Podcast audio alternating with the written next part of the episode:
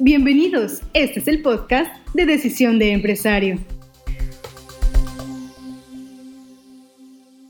Hola, ¿qué tal? Eh, pues bienvenidos a este podcast de Decisión de Empresario, Negocios en Voz Alta. Soy Sergio Ursúa. Tengo el gusto de platicar hoy con eh, José Alamillo. Pepe, me dijo Pepe, bueno, si estamos en confianza, tal vez en algún momento nos podamos poner en sus manos, ¿por qué no?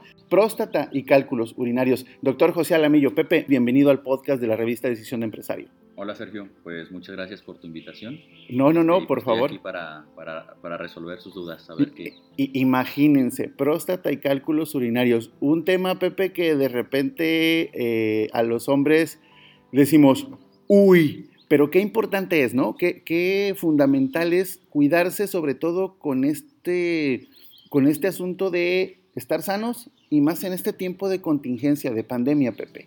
Sí, es muy importante. La, la próstata sobre todo es, es, un problema, bueno, es un órgano que nos va a dar problemas a la gran mayoría de los hombres a lo largo de nuestra vida, entonces es muy importante que empecemos a revisarnos a pesar de que anden completamente asintomáticos a partir de los 40 años, cuando tienen un antecedente importante en su familia, principalmente de cáncer de mama o cáncer de próstata en sus familiares más cercanos, o a los 45 años cuando no hay esa, ese antecedente.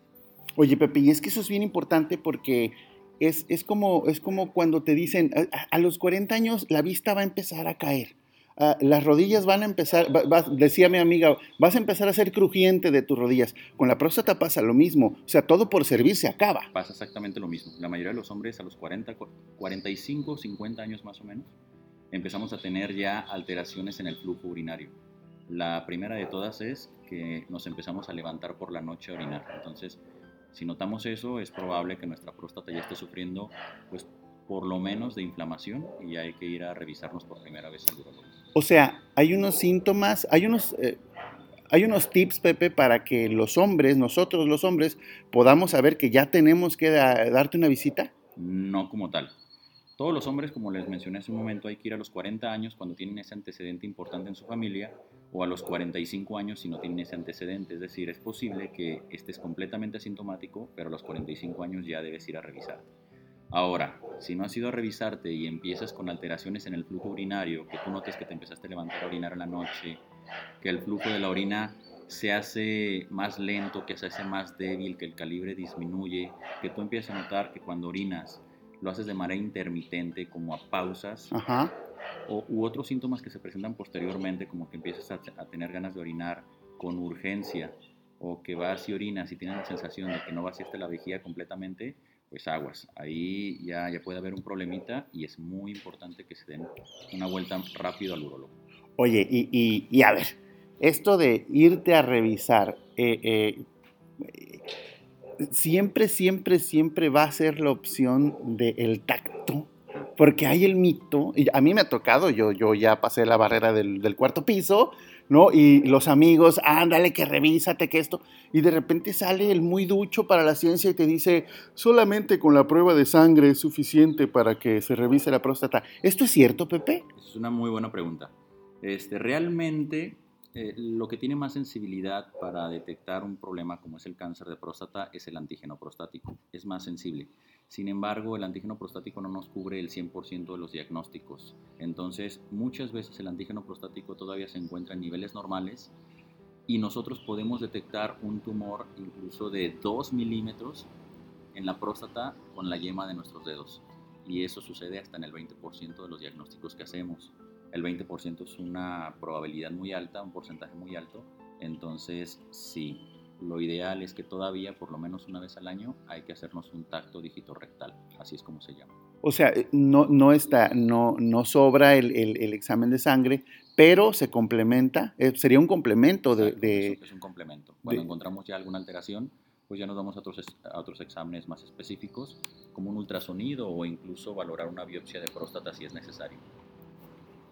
Después del examen, ¿qué sigue? Pues si, los si el examen salió normal, si sus exámenes generales son normales, si su antígeno prostático está en rangos normales de acuerdo a su edad y en el, en el examen rectal, es decir, en el, en el tacto rectal, no encontramos ninguna alteración. Las alteraciones son, a veces encontramos nódulos pequeños, a veces encontramos la próstata asimétrica o la próstata dura. Si no encontramos ninguno de estos datos, el paciente se puede quedar tranquilo la mayoría de las veces y acudir a su próxima cita de valoración a los 50 años.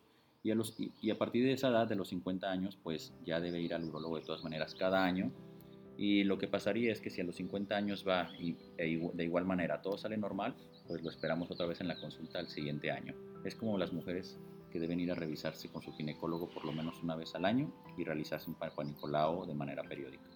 Oye, Pepe, y, y, ahorita que me platicas esto de decirle al paciente, revisarlo, que regrese, ustedes como doctores, y más en esta área tan específica, ¿tienen alguna preparación psicológica para hablar con el paciente?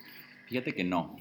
Este, yo creo que eso es la experiencia que nos va dando atender a un paciente y luego otro paciente y luego otro paciente, pero realmente es raro que en nuestra formación eh, llevemos clases acerca de cómo hablar con el paciente, de cómo darle las noticias al paciente. La verdad es que pienso que es un error de la formación porque podríamos mejorar en ese aspecto y nosotros ya lo habíamos notado, pero no, no tenemos esa formación como tal.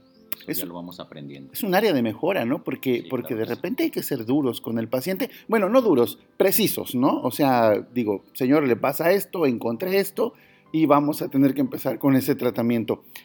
¿Y qué tan, qué tan, qué tan común es que un paciente se altere con el diagnóstico? Mm, es, cuando se trata de, de, de cáncer, cuando se trata de la sospecha inclusive del cáncer, es muy frecuente. De hecho, cuando al paciente le, mencionamos que su antígeno prostático está elevado, que encontramos algún dato sospechoso en el tacto rectal, eh, los pacientes inmediatamente empiezan a sufrir de ansiedad, la mayoría de las veces, eso es lo que he notado. Entonces lo que intentamos nosotros hacer es tener el diagnóstico lo más pronto posible para tener ya para, para, tener un diagnóstico específico y certero y que el paciente no sufra de la ansiedad de, lo tengo o no lo tengo. Una vez que, que, le confirmamos al paciente que su diagnóstico es positivo a cáncer, pues inmediatamente hay que explicarle cuáles son sus, sus opciones. Eh, desafortunadamente en México el 40% de las veces que encontramos el cáncer solamente lo podemos curar. Entonces en el 60% de las ocasiones el cáncer lo detectamos en un momento en que ya es muy avanzado y el cáncer se puede controlar o se puede paliar nada más. ¿A, qué se debe? Porque tengo entendido, no, no estoy muy seguro, este porcentaje podría ser mayor, por ejemplo, en el cáncer de mama. La mujer se cuida más, el hombre se cuida menos, le tiene miedo al, al, tacto. ¿Por qué pasa esto? ¿Por qué crees que pasa esto? Pienso que es la cultura, porque si comparamos, no, no, comparándolo con el cáncer de mama, si comparamos el cáncer de próstata simplemente en países más desarrollados que México, encontramos, por ejemplo, estadísticas como, como en Estados Unidos, en que en el momento del diagnóstico del cáncer de próstata, el 95% de los pacientes se pueden curar. En México, sin embargo, como ya lo mencioné, solamente se cura el 40%. Entonces tiene mucho que ver con el hecho de que el paciente pues acude al médico hasta que tiene ya algún síntoma. Y cuando este síntoma es provocado por el cáncer de próstata, significa que el cáncer ya está avanzado. Entonces, básicamente es porque no acuden los pacientes a una edad más temprana. Hay que decirlo así, nos da miedo ir al urólogo y que nos revisen. Exacto, exacto. El cáncer de próstata la idea de que el paciente venga a tiempo no es para prevenir el cáncer. El cáncer de próstata no lo vamos a prevenir, pero sí lo podemos diagnosticar de manera oportuna en la gran mayoría de los casos cuando el paciente acude a tiempo y lo podemos curar. Oye, y, eh, Pepe, en, en, dos sentidos. Primero, ¿hay casos de cáncer en gente de menos de 40 años de próstata o no aparece? Es muy raro. De hecho, yo nunca he visto un cáncer en un paciente menor de 40 años. Esa es la razón por la que el screening, el screening es la detección temprana del cáncer de próstata, la iniciamos a partir de los 40 o de los 45 años. O sea, es va a funcionar a los 40 y de ahí en adelante puede que pase. Y por otro lado, Pepe, en pacientes de edad mayor, en pacientes, vamos a hablar, en pacientes de 70 años, 80 años, cuando se detecta también puede ser curable. Vaya, de repente nos entraría la paranoia. Yo estoy pensando, todavía me faltan algunos años para llegar allá, pero de repente pensar es, sí, ya tengo setenta y tantos, me detectaron cáncer, tengo muchas posibilidades de fallecer. ¿Esto es cierto o no es cierto? Eh, esa pregunta también es muy interesante. Cuando, cuando un paciente llega a los 75 años, muchas veces ya dejamos de hacer eh, el screening, dejamos de hacer la detección temprana, aunque no es en base a la edad del paciente. Si el paciente tiene una esperanza de vida mayor a 10, 15 años, según sus enfermedades crónico-degenerativas y otros padecimientos de que él sufra, se debe seguir haciendo el screening. Pero cuando nosotros en general detectamos un cáncer de próstata por encima de los 75 años, la probabilidad de que este paciente muera del cáncer de próstata es muy baja. Es aproximadamente uno de cada 13 pacientes. Entonces la mayoría va a morir con su cáncer, pero de otro tipo de enfermedades. Eso es porque el cáncer de próstata es un cáncer que en lo general avanza lento, avanza lento. Entonces la población eh, en quien debemos diagnosticarlo de manera oportuna es antes de los 75 años.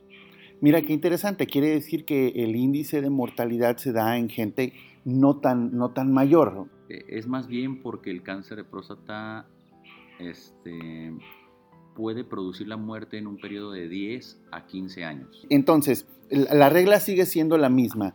Hay que cuidarse, hay que acudir sin miedo. Pepe, y ahora, y, verificando esto de, de la pandemia, estar hace daño al cuerpo, a las vías urinarias. Digo, no solo, no solo tu trabajo, no solo es cáncer, tu trabajo va mucho más allá de esto, pero alguna recomendación ahora que estamos tanto tiempo sentados, confinados, ahora que estamos tanto tiempo inactivos en casa, ¿hay alguna recomendación que tú como urólogo le des a los escuchas?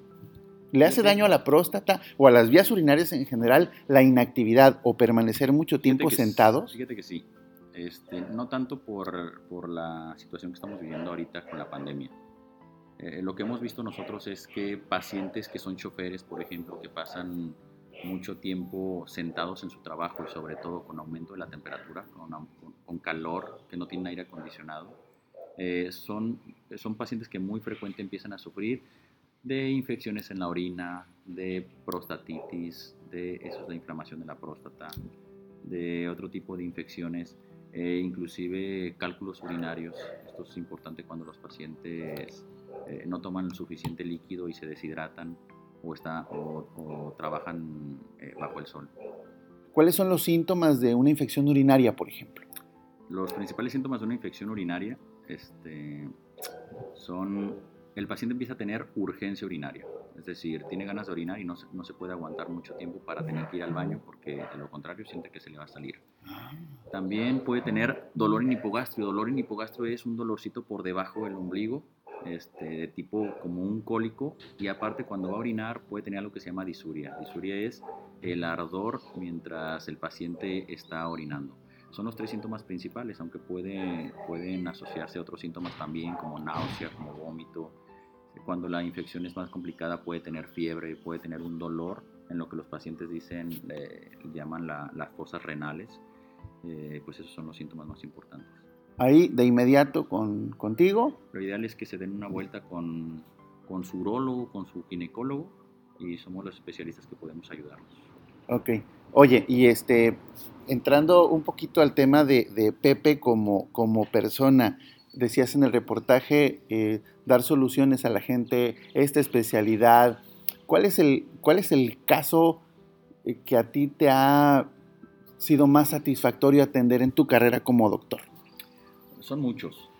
Eh, en general la, urología es una especialidad, nosotros lo llamamos muy resolutiva, es decir, el paciente viene, se, está quejando de, de, algo y muchísimas veces, un porcentaje muy alto de las veces es algo que podemos resolver nosotros.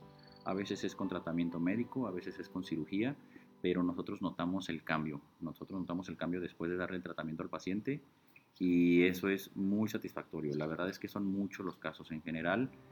Eh, una de las enfermedades que más me gusta tratar pues es el crecimiento prostático. El crecimiento prostático muchas veces nosotros realizamos una cirugía endoscópica a través de sumeato urinario.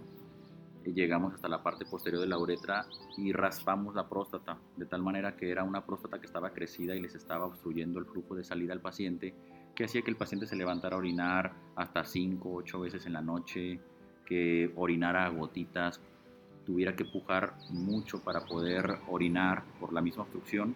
Nosotros notamos la diferencia. El paciente anda contento, el paciente puede, no orina otra vez al 100% como cuando tenía 40 años, en general son pacientes más grandes cuando, cuando los operamos, pero el paciente se siente muchísimo mejor que cuando llegó con nosotros por primera vez a la consulta.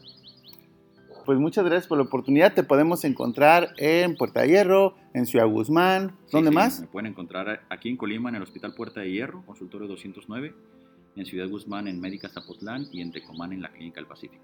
Ok, señores, cuídense mucho, señores en especial, nosotros, señores, cuidémonos mucho.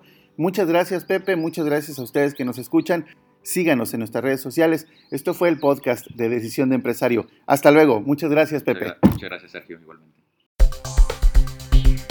Poder Podcast.